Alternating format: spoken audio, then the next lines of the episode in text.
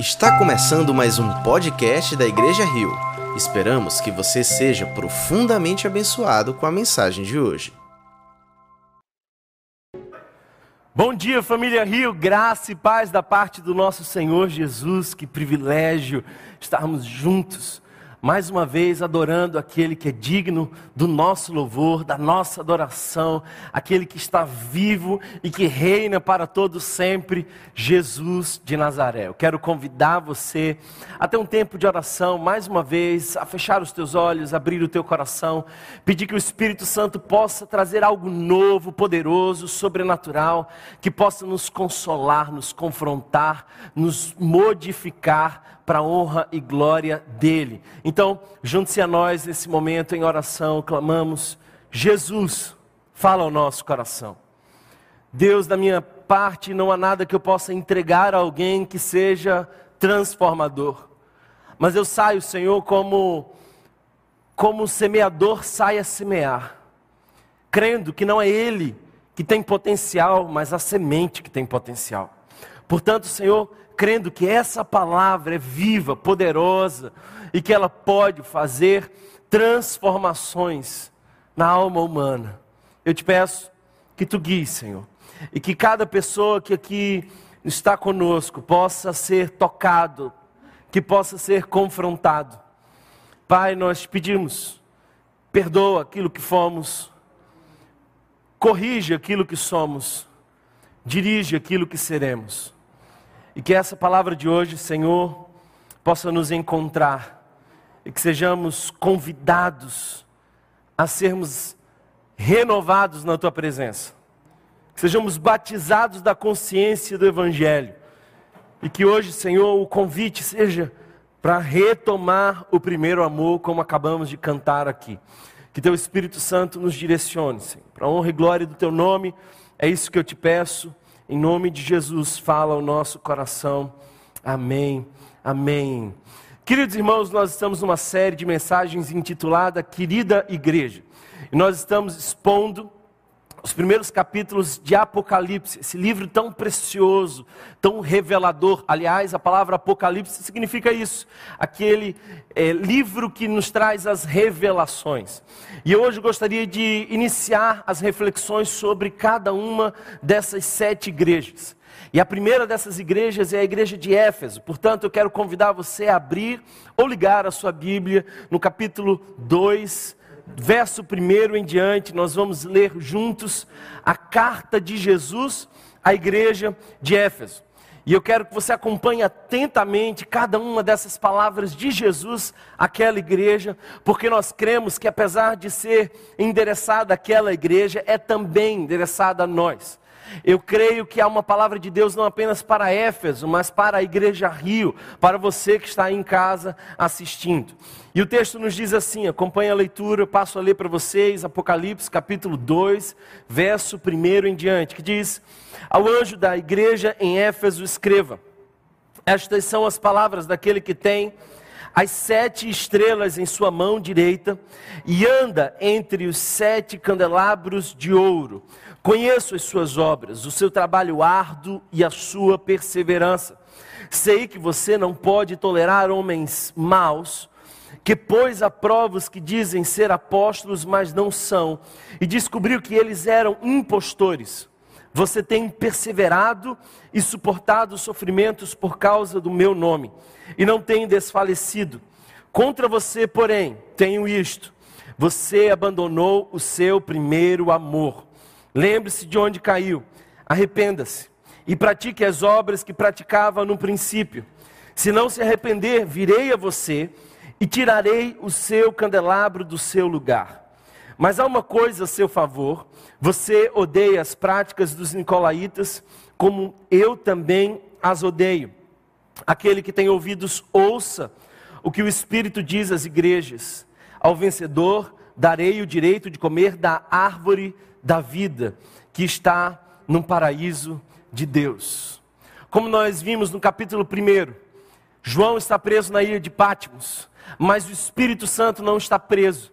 E ele foi furtado de suas companhias, lhe tiraram os seus bens, mas não lhe tiraram a presença de Deus. E naquele momento ele recebe o próprio Jesus que dá uma ordem específica: escreve aquilo que você ouve e vê em livro, e mande às sete igrejas da Ásia Menor. E eu quero lembrar para vocês que dentre essas sete igrejas nós temos duas delas que nós podemos considerar como igrejas fiéis. Nós estamos falando de Esmirna e Filadélfia. Mas temos também cinco delas que estão em perigo. E esses são perigos também pertinentes a nós. Nós estamos falando de Éfeso, Pérgamo, Tiatira, Sardes e Laodiceia. Essas cinco igrejas estão passando por momentos delicados e Jesus vai trazer orientações a cada uma dessas igrejas. Eu preciso lembrar para você que esse lugar que nós chamamos de Ásia Menor é o que hoje seria a Turquia. Portanto, esse lugar de que nós estamos chamando de Éfeso, agora são ruínas que nós encontramos na Turquia. E é interessante quando nós estudamos um pouco mais da geografia, e podemos perceber que um mensageiro recebendo essas cartas de João na ilha de Pátimos chegaria primeiro a Éfeso. Essa seria a primeira cidade, a mais próxima de onde João estava. É bom lembrar também que aquela era uma importante cidade, talvez a grande capital da Ásia Menor. E havia ali um porto muito importante que garantia o fluxo intenso de pessoas de outras nações. Portanto, ter uma igreja ali era garantir que o evangelho se espalharia muito rapidamente. Aquela cidade possuía uma grande riqueza cultural e econômica. Havia um fluxo intenso de pessoas levando riquezas daquele lugar e também trazendo. Em nossos dias, nós poderíamos imaginar que Éfeso seria como uma Nova York de hoje. Éfeso tinha um detalhe interessante: ela era politicamente livre. E algumas coisas preciosas naquela cultura nós só conheceremos se estudarmos um pouco mais atentamente. Por exemplo, naquela cidade haviam Jogos Olímpicos. Talvez Paulo, em 1 Coríntios capítulo 16, verso 8, diz ser necessário ficar um pouco mais ali, porque quando os Jogos Olímpicos começavam, mais ou menos perto da época de Pentecostes, nós tínhamos ali um grupo de pessoas que iriam dedicadas a, a participação desses jogos e eram possíveis pessoas que conheceriam o Evangelho. Também há um contexto religioso muito importante na cidade de Éfeso. É bom lembrar que ela era o centro de adoração a deusa Artemis, ou também chamada de deusa Diana. O templo dela era uma das sete maravilhas do mundo. Uma das maiores forças religiosas daquele tempo estava situada naquela cidade. E as práticas religiosas se misturavam entre sincretismos e prostituição. Esse é o contexto de Éfeso, esse é o contexto também de nossa cidade. Tal como nós hoje, Éfeso lutava com algumas dessas dificuldades culturais. E é interessante, por exemplo, perceber como essa igreja começou. Não apenas devemos olhar para a carta, mas devemos olhar para o contexto.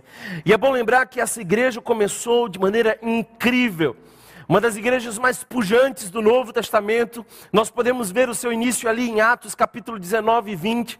Vemos que milagres extraordinários feitos por Deus através de Paulo marcaram o início daquela igreja. A idolatria cultural daquela cidade foi impactada de uma maneira tão preciosa pela pregação de Paulo, que as pessoas traziam seus livros de magia e queimavam em praça pública. Foi tão impactante que suscitou a ira de algumas pessoas que viviam por conta da economia da idolatria daquele lugar. Portanto, queridos irmãos, Paulo experimenta um tempo precioso com os irmãos de Éfeso. Irmãos, esse que lamentam, que choram a partida de Paulo. Paulo esteve ali por aproximadamente três anos. Imagine você o privilégio de ter em sua igreja Paulo ministrando por três anos, e o texto nos diz que ele ministrava diariamente, todos os dias. Se você fosse da igreja de Éfeso, você poderia ouvir aquilo que Paulo estava expondo. Que tamanho privilégio! outras pessoas muito ilustres também passaram por ali. Por exemplo, nós temos Timóteo, o jovem pastor que foi orientado por Paulo, foi num determinado momento o líder daquela comunidade de Éfeso. E talvez uma das pessoas mais notáveis ali tenha sido o próprio apóstolo João. Sim, João também foi um líder daquela comunidade, e talvez essa seja uma das principais razões para que a carta chegue primeiro a Éfeso. João estava escrevendo, talvez, primeiramente, a igreja a quem ele mais conhecia, embora supervisionasse todas as igrejas da Ásia Menor. Outros nomes, como os evangelistas Priscila e Áquila, e até o próprio evangelista Apolo, que conhecia muito do Antigo Testamento, embora não tivesse profundo conhecimento do batismo com o Espírito Santo. Historiadores dizem que ali havia membros ilustres, e talvez o mais especial desses é que Maria, muito provavelmente a mãe de Jesus, congregou naquela igreja. Imagina se você agora está desfrutando dessa comunidade que já foi orientada e fundada por Paulo, que tinha Priscila e Áquila, que ouviu a eloquência de Apolo, que teve a companhia de Maria, que por vezes, imagino eu, dava detalhes acerca de Jesus que nem mesmo os apóstolos sabiam, que foi orientado e pastoreado pelo próprio Timóteo. Que privilégio, que igreja preciosa. Sabe, queridos irmãos, quando eu olho para as sete cartas de Jesus a essas igrejas da Ásia Menor, eu quero dizer para você, sem medo de errar, que essa é uma das cartas com quem mais nós nos identificamos como Igreja Rio. Nós começamos de maneira extraordinária, vimos milagres de Deus, Deus operou maravilhas entre nós, temos uma história de pureza e de firmeza teológica, bem como essa igreja de Éfeso. Mas eu quero que você note um pouco mais. Não apenas aqui temos informações preciosas sobre Éfeso, temos algumas informações preciosas sobre quem está falando a igreja que está em Éfeso. Note que aqui temos as credenciais de Jesus e ele faz assim nas sete igrejas. Jesus se identifica de maneiras diferentes a cada uma dessas sete igrejas. E quase todas essas credenciais aparecem no capítulo 1. Jesus está reforçando quem ele é para a sua amada noiva. E eu quero que você olhe mais uma vez o verso 1 do capítulo 2 que diz: Ao anjo da igreja em Éfeso, escreva. Alguns teólogos dizem que esse anjo aqui pode realmente ser o líder da igreja, o representante da igreja, a pessoa responsável por aquela comunidade. Agora, olhe as credenciais de Jesus. Essas são as palavras daquele que tem as sete estrelas em sua mão direita e anda entre os sete candelabros de ouro. Em algumas versões, e eu gosto mais dessa expressão que aparece em outras versões, estas são as palavras daquele que conserva aquele que conserva em sua mão direita as sete estrelas. Essa é uma palavra que não aparece no capítulo 1. No capítulo 1 nós vemos Jesus dizer que tem elas em sua mão. Mas a palavra grega que aqui aparece é mais que apenas ter em sua mão. Eu, por exemplo, tenho em minha mão agora um celular, mas ele não está escondido completamente em minha mão, parte dele não está em minha mão. Mas eu também tenho aqui um lenço, e quando eu ponho esse lenço em minha mão, e eu conservo ele em minha mão, nós não mais percebemos nenhuma sequer parte desse lenço fora das minhas mãos. O que o texto está dizendo é de que Jesus tem a igreja em suas mãos. Não há uma só parte da igreja de Jesus que está fora das mãos de Jesus. E eu não sei se você entende isso, mas isso deveria consolar o nosso coração, porque nós estamos nas mãos poderosas de Jesus. Não apenas os líderes dessa igreja, não apenas os anjos, as estrelas, mas também os sete candeeiros, que são as sete estrelas, conforme a interpretação dada no capítulo 1. Os pastores e as igrejas precisam lembrar que estão no controle de Deus. Aliás, essa expressão mão direita quer dizer controle, quer dizer domínio completo. Nós estamos sob domínio de Jesus. É dele essa igreja. Essa igreja, querido irmão, não é minha e nem sequer de qualquer outro líder dessa comunidade. Nós temos a profunda consciência de que essa igreja é de Jesus e mesmo os anjos, as estrelas estão nas mãos preciosas do Senhor e nós temos essa palavra como um alerta, uma razão para estarmos cautelosos. Nós não podemos fazer com essa igreja aquilo que bem queremos. Ela é de Jesus. Por outro lado, essa é uma palavra que conforta, que consola o nosso coração. O mundo não pode fazer o que bem quer com essa igreja, porque ela é de Jesus. A igreja passava por forte perseguição. Os historiadores dizem que Dominiciano era um dos Neros mais terríveis, um imperador carrasco que vinha perseguindo terrivelmente a igreja de Jesus. Então, Jesus lembra aquela igreja quem está no controle. E não é um imperador surtado que milita contra a igreja, mas é o próprio Senhor Jesus. E é interessante perceber, queridos irmãos, que ele anda entre os, entre os sete candeeiros de ouro. E que linda expressão essa! Jesus não está parado vendo de um ângulo específico ele está andando, ele está em movimento, ele está passeando em sua igreja. Não há nada em sua igreja que ele não possa ver.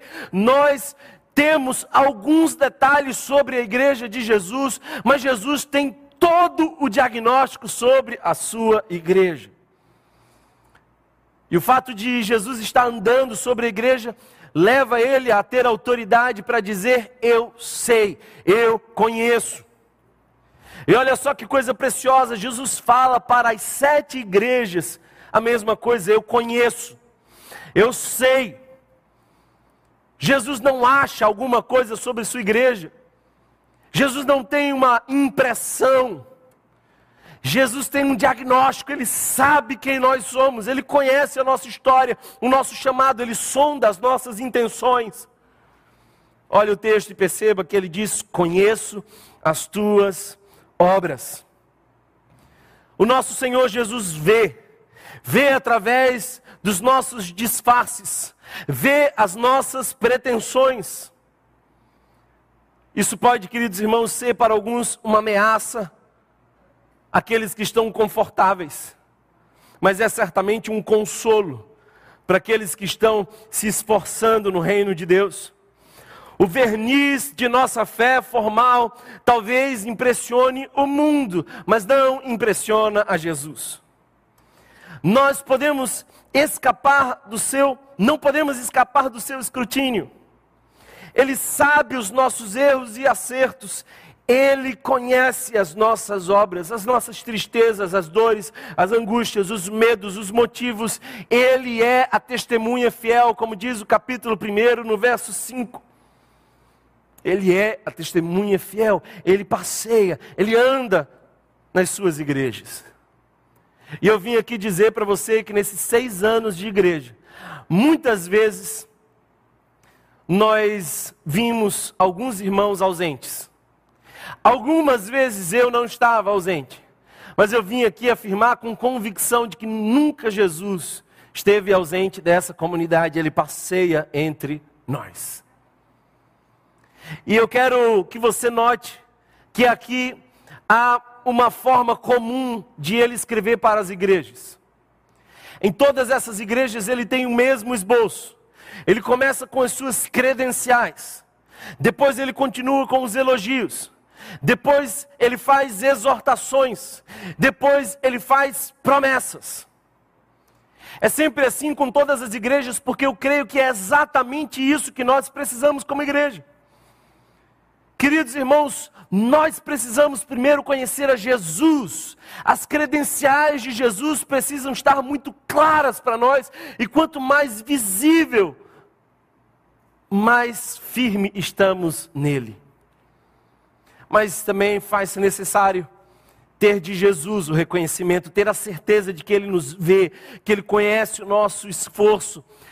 Nós temos uma demanda ontológica de reconhecimento, todos nós, de, alguma, de algum modo, esperamos ser vistos.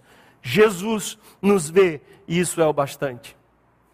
Eu quero que você note que não apenas Ele observa as nossas virtudes, não apenas tece alguns elogios sobre a nossa igreja, mas Ele também nos confronta, Ele nos exorta, Ele põe sobre nós algumas verdades dolorosas de ouvir, para que nós possamos corrigir a nossa rota. Todos nós precisamos de pessoas que nos corrijam. Precisamos de pessoas que não tenham medo de dizer as verdades, mesmo que essas sejam duras de se ouvir. Mas Jesus sempre termina suas cartas às igrejas trazendo promessas. Promessas. Queridos irmãos, nós precisamos de esperança. Se temos uma demanda ontológica por reconhecimento, temos uma necessidade profunda também por esperança. E nas promessas de Jesus nós encontramos verdadeira esperança. Eu quero que você observe os elogios que Jesus faz a essa igreja que está em Éfeso. Olha só o verso 2: diz: Conheço as suas obras, o seu trabalho árduo e a sua perseverança. Sei que você não pode tolerar homens maus, que pôs a prova os que dizem ser apóstolos, mas não são, e descobriu que eles eram impostores. Você tem perseverado e suportado sofrimentos por causa do meu nome, e não tem desfalecido. Meu Deus, como eu gostaria de ouvir Jesus dizer isso sobre a Igreja Rio. Que coisa preciosa! Se você observar as sete cartas, você vai ver que Jesus faz elogios a essa igreja mais do que a qualquer outra igreja, mesmo aquelas que foram achadas fiéis, não recebem tantos elogios como Éfeso. Nem mesmo Esmirna e Filadélfia, a quem Jesus não confronta, porque não encontra ali nenhum dolo, nenhum erro. Jesus vê virtudes na igreja de Éfeso. E olha só que virtudes preciosas. Primeiro, Jesus destaca o labor e a palavra grega que aparece aqui não é apenas trabalho, mas é um trabalho à exaustão máxima. É um serviço intenso, profundo, incansável. Essa não é uma igreja que fica sentada com uma visão consumista. Essa não é uma igreja que vem apenas aos domingos para receber uma palavra de conforto, para esperar o próximo domingo chegar. Essa é uma igreja atuante. Essa é uma igreja que Jesus vê se esforçando para levar o reino. Não apenas, queridos irmãos, o trabalho dessa igreja é notado por Jesus, mas também a perseverança. O verbo grego que aparece aqui é também facilmente traduzido por uma permanência em circunstâncias adversas. Poderia ser traduzido por bravura diante de desafios. Lembre que a igreja estava sendo perseguida. Lembre, queridos irmãos, que aquele povo poderia morrer por professar a fé em Jesus. Viviam sob uma intensa tensão, não sabiam se estariam vivos para o culto do próximo domingo. Presenciavam frequentemente irmãos de sua congregação serem sequestrados, tal qual João foi. Mas eles perseveravam não havia naquela igreja um senso de vitimismo. Não fizeram de Jesus um terapeuta, mas sim o seu Senhor, razão pela qual perseveravam. A conduta da igreja de Éfeso também é ortodoxa. Se você observar, o texto continua. E não apenas o seu trabalho árduo e a sua perseverança são notados, mas Jesus diz: Sei que você não pode tolerar homens maus, que pôs a prova os que se dizem ser apóstolos, mas não são, e descobriu que, ele era, que eles eram impostores. Imagina que Paulo esteve por ali três anos pregando o Evangelho. Que privilégio! Imagina Billy Graham. Imagina grandes homens de Deus anunciando o Evangelho. E em seguida, seitas aparecem tentando desvirtuar a palavra. Falsos profetas conseguiram prosperar em muitas igrejas do primeiro século, mas nessa igreja não. Eles tinham ortodoxia. Eles conseguiram expulsar os falsos profetas. Eles tinham clareza das Escrituras, portanto, não suportaram aquilo que não era o Evangelho. A nossa comunidade evangélica tem sido ludibriada por falsos mestres. Temos feito a mensagem do Evangelho ser apenas uma mensagem palatável de esperança para a prosperidade. Temos arrancado as profundezas do Evangelho para satisfazer uma plateia egoísta. Temos visto pregadores serem transformados em animadores de palco. Queridos irmãos, Éfeso tinha doutrina. Que preciosa lição nós temos. E olha só, Jesus ainda faz uma outra ressalva. E a ressalva está no verso 6, mas há uma coisa a seu favor, você odeia as práticas dos nicolaítas, como eu também as odeio. E que palavra forte é essa? Olha só, Jesus está dizendo: Eu odeio as práticas dos nicolaítas. Os historiadores não são unânimes. Os teólogos aqui divergem sobre que práticas seriam essas. Mas a maioria concorda de que muito provavelmente essa era uma seita que foi iniciada por Nicolau. E alguns chegam a dizer que Nicolau tinha uma esposa muito bonita. E que ele resolveu aderir a uma espécie de teologia liberal. E o que se pensava entre os nicolaítas era que quanto mais você pecava, mais graça Deus dava. E se Deus era tão abundante em ministrar a sua graça, então nós podemos ter total liberdade.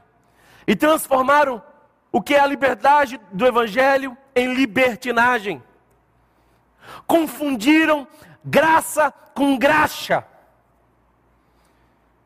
Éfeso não suportava aquelas práticas.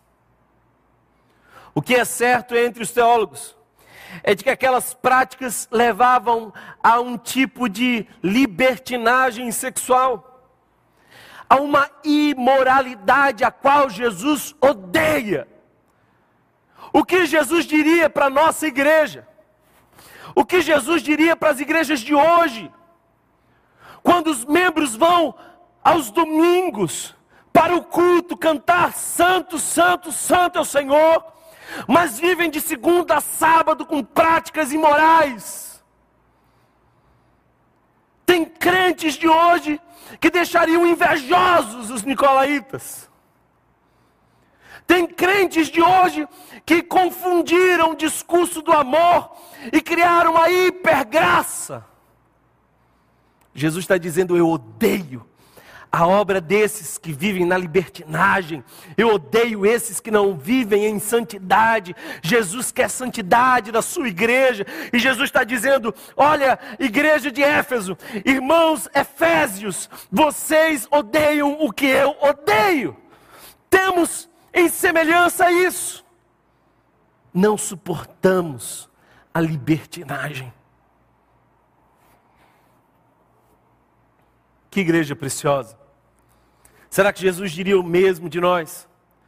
Será que Jesus faria os mesmos elogios ao nosso respeito? Eu gostaria de pensar que sim. Mas, queridos irmãos, eu não tenho certeza sobre isso.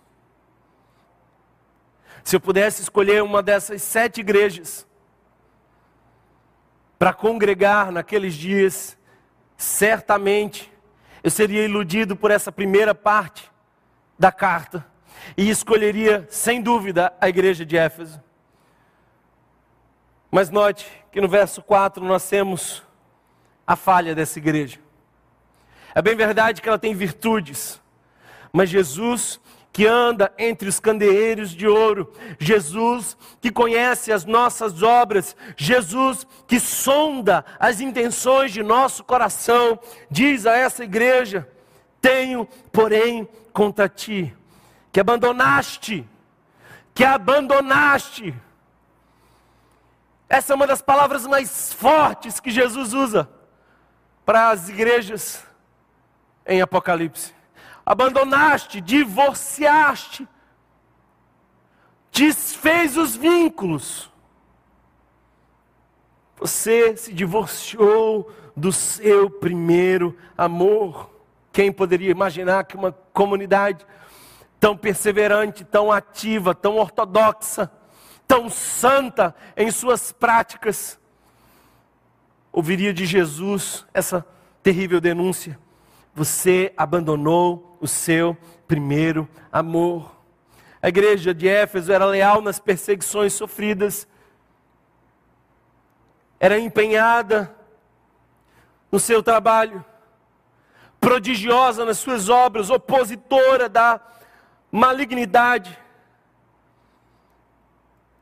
Queridos irmãos, eles colocaram à prova falsos profetas,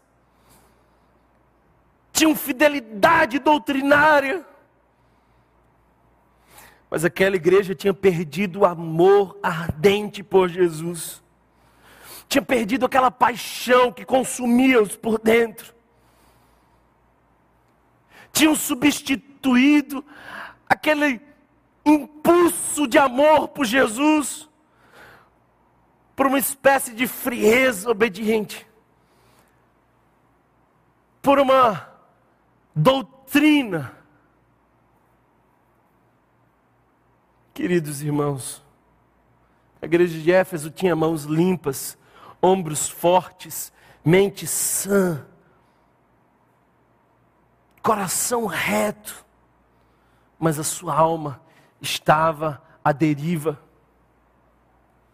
Eu sei que não é apenas a igreja de Éfeso que passa por esse problema. Nós bem sabemos que o livro do Apocalipse poderia ser entendido como uma grande pintura com sete grandes atos. E os símbolos são abundantes nesse lugar, e um desses símbolos abundantes é o número sete que não significa a perfeição, como muitas pessoas pensam, mas a completude. Quando Jesus escreve as sete igrejas, ele não está apenas se dirigindo às sete comunidades históricas que habitavam a Ásia Menor, ele está dizendo que essa é uma mensagem para todas as igrejas, há uma completude de igrejas que precisa ser alcançada por essa mensagem. Nós também somos Éfeso. Aquela igreja nasceu de maneira incrível, viu uma explosão do Evangelho, mas agora escuta Jesus dizer: Você não me ama mais como amava antes. Quando o coração esfria, estamos em perigo. Quando eu leio esse texto, queridos irmãos, eu escuto um grito. Ao ler essa carta, eu vejo que há um grito de Jesus dizendo: Volta, volta, igreja do Senhor. O que, que é primeiro amor? Se você já se apaixonou um dia, sabe do que eu estou falando. Uma pessoa apaixonada não consegue tirar o outro da cabeça. Uma pessoa apaixonada é intensa em tudo que faz. Uma pessoa apaixonada é tomada por um senso de necessidade de estar perto. Fato é que havia um divórcio afetivo. Aquela igreja manteu, manteve os ritos. Aquela igreja fazia tudo o que fazia antes. As liturgias ainda eram as mesmas, os ensinos ainda eram os mesmos, mas a paixão havia se esfriado. Queridos irmãos, imagina que um dia o seu esposo, sua esposa, diz para você: Olha, eu não te amo mais, eu estou disposto a fazer tudo o que eu sempre fiz, mas o meu coração já não está mais nessa relação você não ia se contentar com as atividades, Porque essas atividades precisam apenas traduzir o sentimento. Jesus não se impressiona com o nosso currículo religioso, nem com os nossos atos. Jesus deseja o nosso coração. A igreja aqui estava afetivamente divorciada do seu noivo. Isso me traz algumas lições. É possível, como Igreja Rio, nós sermos trabalhadores. É possível nós sermos perseverantes nas lutas. É possível nós termos uma conduta admirável. É possível termos uma teologia ortodoxa, mas não ter em nosso coração a verdadeira motivação. Infelizmente, nós somos muito focados no comportamento. Mas as quedas espirituais, queridos irmãos, não começam no comportamento, começam na consciência. Nós começamos a cair não quando nós pecamos em atos, é quando nós deixamos o primeiro amor. Eu queria convidar você a refletir como é que tem sido a tua caminhada com Jesus? Talvez você ainda faça suas ofertas. Quem sabe, voltando os cultos presenciais, você ainda apareça por aqui. Quem sabe você ainda põe o seu nome nas escalas de serviço. Quem sabe você ainda participe de algumas atividades específicas. Quem sabe até você ainda se engaje em algum tipo de estudo, mas não é o suficiente. Deus quer o seu coração. Quando é que nós caímos, queridos irmãos? Caímos quando nós fazemos o divórcio da verdade e do amor. Porque se colocarmos a verdade e o amor um contra o outro, nós estaremos caindo no amor. Sabe, queridos irmãos, Jesus veio cheio de graça e de verdade, de graça e de verdade. Ele não abre mão da graça amorosa, mas ele também não abre mão da verdade. Nós não podemos divorciar isso. Queremos dizer a verdade, de modo que vivamos o amor. Aquela era uma igreja que dizia a verdade, mas não tinha amor.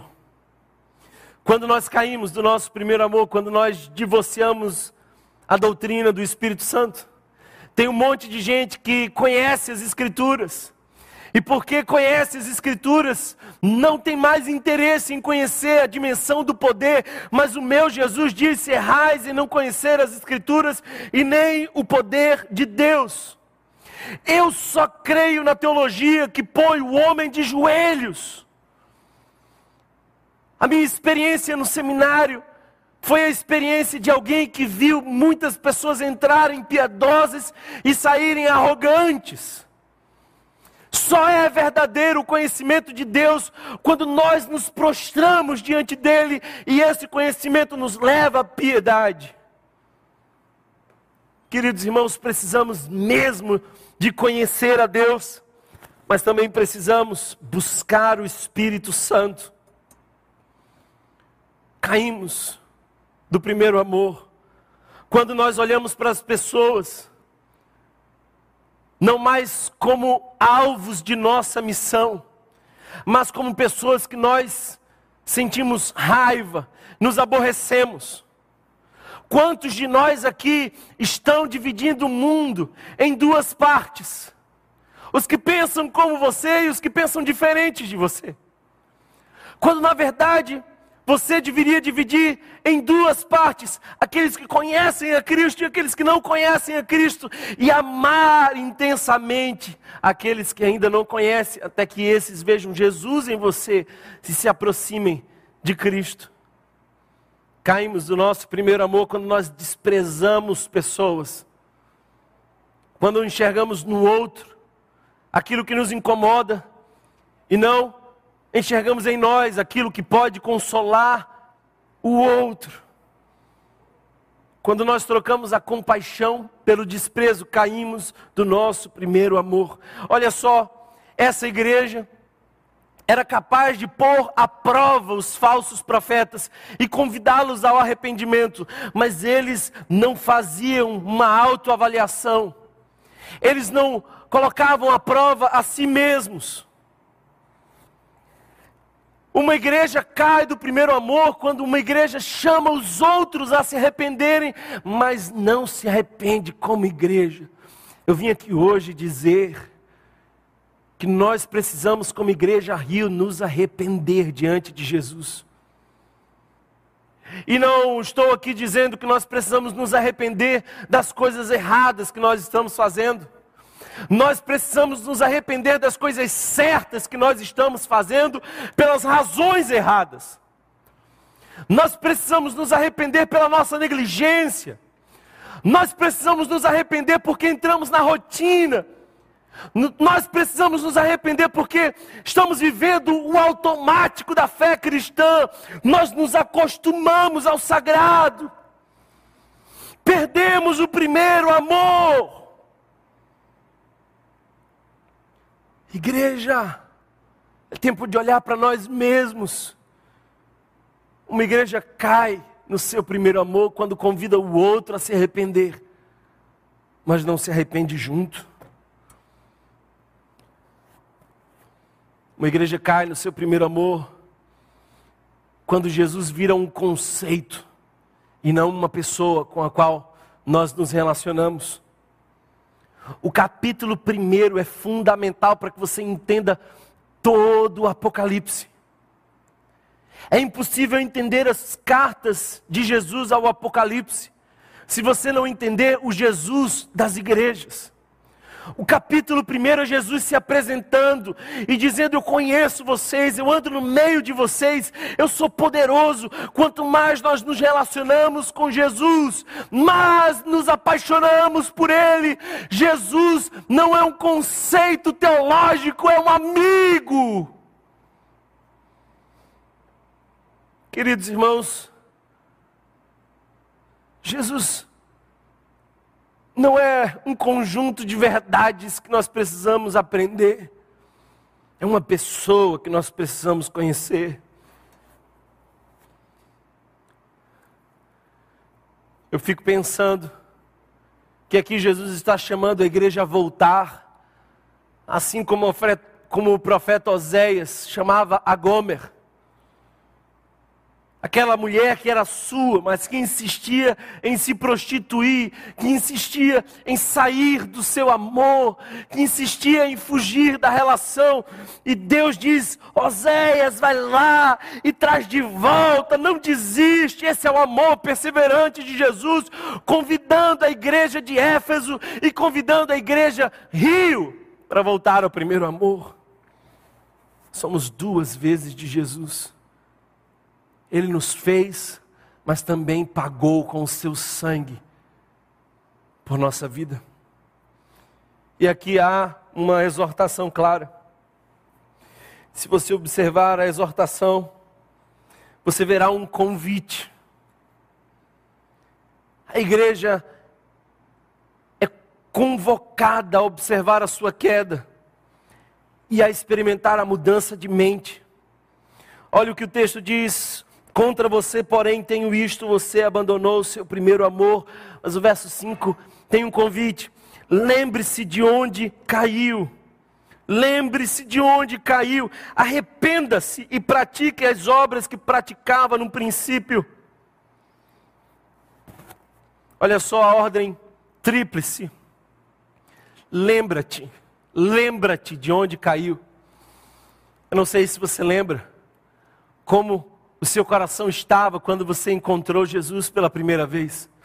Quem sabe naquele acampamento eufórico, ainda sem muito conteúdo, mas totalmente entregue, a sua devoção com Jesus era tão intensa que você ia para todo canto falando dele, você não conseguia calar o seu coração, você estava no ônibus, alguém perguntava as horas e você dizia dez para as três, Jesus ama você, você estava tão empolgado que você trazia na sua face o brilho de Jesus.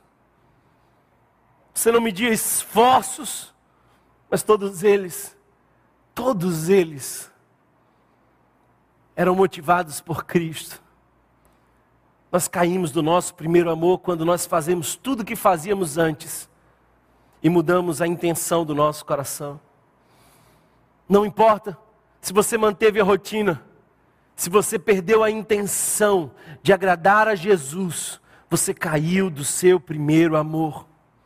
E eu queria convidar você mais uma vez cantar essa canção. Quero voltar ao primeiro amor e fazer dessa canção a sua oração e dizer de verdade, Jesus, eu quero retomar a minha caminhada contigo. Olhe, porque o texto diz: lembre-te de onde caiu. Lembra-te de onde caiu. O segundo verbo que aqui aparece é arrependa-se. Eu quero convidar a igreja a se quebrantar. Quanto tempo faz que você não chora na presença de Jesus? Quanto tempo faz que você não se tranca no seu quarto, que você clama de joelhos? Quanto tempo faz que você não apenas fala com Jesus, mas se entrega e escuta falar? E queridos irmãos, que coisa preciosa, o texto também continua dizendo: pratique as obras que você praticava no início. Eu lembro, a minha devoção no meu primeiro amor me levava a orar mais, me levava a fazer jejuns, e eu constantemente estava na presença de Jesus, e as minhas disciplinas eram intensas em buscar a Jesus. E o texto diz: pratique as obras que você praticava no início. É tempo de voltar. É tempo de voltar. Lembra de onde caiu? Quando foi? Quando foi que você deixou de ter a Jesus como a tua principal motivação? Quando foi? Talvez você diga, Thomas, mas isso não é tão perigoso assim, esse não é um problema tão sério assim, querido irmão. Não há problema mais sério que esse, não há perigo mais terrível que esse, porque quando nós abandonamos o primeiro amor, nós nos encantamos com outras coisas. Quando nós deixamos de ser apaixonados por Jesus, nós nos apaixonamos por outras coisas. E talvez seja, seja essa a razão pela qual Jesus faz aqui uma clara ameaça. Se não, se você não se arrepender, eu venho a ti e moverei do seu lugar o teu castiçal, o teu candeeiro, caso não te arrependas. O que eu quero dizer para você é que Jesus diz: Olha, eu não quero uma igreja que apenas seja boa doutrinariamente, ativa no serviço. Eu não quero uma igreja que consegue manter os ritos, a rotina. Eu não quero uma igreja que viva no automático. Eu prefiro fechar a igreja a não ter uma igreja apaixonada por mim de Jesus. Portanto, ele diz: Eu removerei o candeeiro. O que isso quer dizer, querido irmão? Jesus está dizendo que ele é capaz de fechar essa igreja nenhuma outra igreja ouve essa ameaça de Jesus. A igreja de Éfeso tinha tudo, menos o principal. Você consegue imaginar a reação dessa igreja quando escuta essa carta? Quando o líder dessa igreja lê essa carta perante a comunidade, você consegue imaginar? Querido irmão, se você for hoje na Turquia, a única coisa que você vai encontrar são ruínas.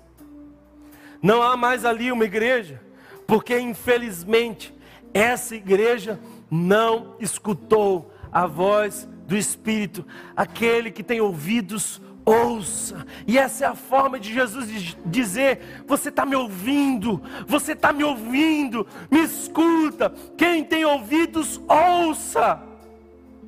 Mas aquela igreja não escutou, não há mais igreja ali. Eu espero que essa igreja Rio escute a voz de Jesus Escute o que o Espírito está falando. Não culpe a pandemia pelo seu esfriamento espiritual. Não culpe a ausência da comunidade, justificando a sua frieza. Querido irmão, você tem a Jesus, e Ele está aí onde você está. João estava preso na ilha de Patmos, mas ele tinha a presença do Espírito. Deus falava com ele e ele não estava frio na fé. Eu quero convidar você a voltar ao primeiro amor, a se apaixonar por Jesus novamente, a buscá-lo intensamente em oração, a chorar com Jesus na Sua presença, a se quebrantar, a se arrepender, a confessar os seus pecados diante de Jesus, a não barganhar uma vida de santidade. Eu vim aqui te chamar para voltar ao primeiro amor. Ouça o que o Espírito diz às igrejas. Eu espero que um dia essa igreja escute de Jesus, servos bons e fiéis. Eu oro para que não chegue o dia em que Ele remova a estrela e o candeeiro desse lugar. Mas sabe, querido irmão, Jesus é a luz. E o candeeiro existe para viabilizar a luz. Mas se a igreja de Jesus perder a paixão por Jesus, não serve para iluminar na escuridão. O castiçal é, portanto, o privilégio de exibir a Cristo perante o mundo em escuridão. Mas eu também quero terminar te dizendo: há uma promessa, há uma promessa para você. Olha só o que o texto diz, Olha só o texto no verso 7: aquele que tem ouvidos, ouça o que o Espírito diz às igrejas. Ao vencedor, darei o direito de comer da árvore da vida que está no paraíso de Deus. Queridos irmãos, que imagem preciosa. Encare o Apocalipse como uma grande pintura em sete grandes cenas. E aqui está Jesus dizendo: o que um dia eu dei a Adão, eu vou dar a você. Você estará na minha presença, você estará no paraíso. E esse não é o paraíso do Éden, mas esse é o paraíso que está descrito em Apocalipse 22, uma cidade santa e restaurada, completamente justa, onde Jesus governa, um rio passa na rua principal da cidade e nós temos acesso aos frutos da árvore da vida. Jesus está dizendo: ao que vencer, eu darei o paraíso. Queridos irmãos, não é em vão o nosso esforço. Apaixone-se por Jesus, deleite-se no Jesus, desfruta de Jesus, porque um dia você estará com Ele no paraíso para todos sempre para todos sempre. Plena comunhão com Deus. Plena comunhão com aquele que aparecia para Adão e Eva, ele aparecerá para nós, e nós desfrutaremos do banquete, não aquele que se pode guardar no ventre, mas aquele que se esperou na alma. Eu quero ver a Jesus, e só Guarda esse desejo, quem é apaixonado por Jesus. Volte ao primeiro amor. Volte ao primeiro amor. Quero convidá-lo a cantar essa canção, mas a assumir um compromisso com Jesus. Eu sei, queridos irmãos, que muitas pessoas nessa pandemia esqueceram o seu primeiro amor. Eu sei que muitas pessoas esfriaram na fé. Eu sei que muitas pessoas pararam de ler a palavra. Eu sei que muitas pessoas pararam de buscar a pregação. Eu sei que muitas pessoas já não entram mais no seu quarto, dobram os joelhos e ouvem a Deus. Eu sei que muitas pessoas flexibilizaram a sua vida de santidade. Eu sei que muitas pessoas barganharam os seus pecados de estimação. Eu sei que muitas pessoas já não ouvem a Jesus há muito tempo. Eu sei que muitas pessoas precisam de um encontro de renovo é para você e é também para mim. Essa mensagem é para mim, porque é muito fácil vir aqui e pregar uma mensagem que se estuda durante a semana. Difícil é falar aquilo que Deus fala conosco na intimidade. Queridos irmãos, não tenha dúvida de que muitos líderes também caem no erro de falar de Jesus sem andar com Jesus. Muitos líderes tomam Jesus como um conceito a ser ensinado e não como um amigo íntimo a ser desfrutado. É tempo de voltar, é tempo de se arrepender, é tempo de quebrantar o nosso coração. Eu quero convidar você a se humilhar na presença de Jesus. Queridos irmãos, a gente começa numa simplicidade gigante. Seis anos atrás, tudo que eu queria era louvar a Jesus e pregar o nome dEle. Mas aí a gente vai construindo as coisas, os ministérios vão se ampliando, e nós vamos construindo uma Babel, e percebendo que é a possibilidade de edificar o nosso próprio nome. Jesus, salva-me disso. Eu quero ser o eterno menino que te ama. Salva-me, Jesus, de manter a ortodoxia fria e vazia. Salva-me, Jesus, de manter a rotina e não te amar. Salva-me, Jesus, de estar na igreja, mas não ser apaixonado pelo Jesus da igreja. Salva-me, Jesus Eu quero voltar ao primeiro amor.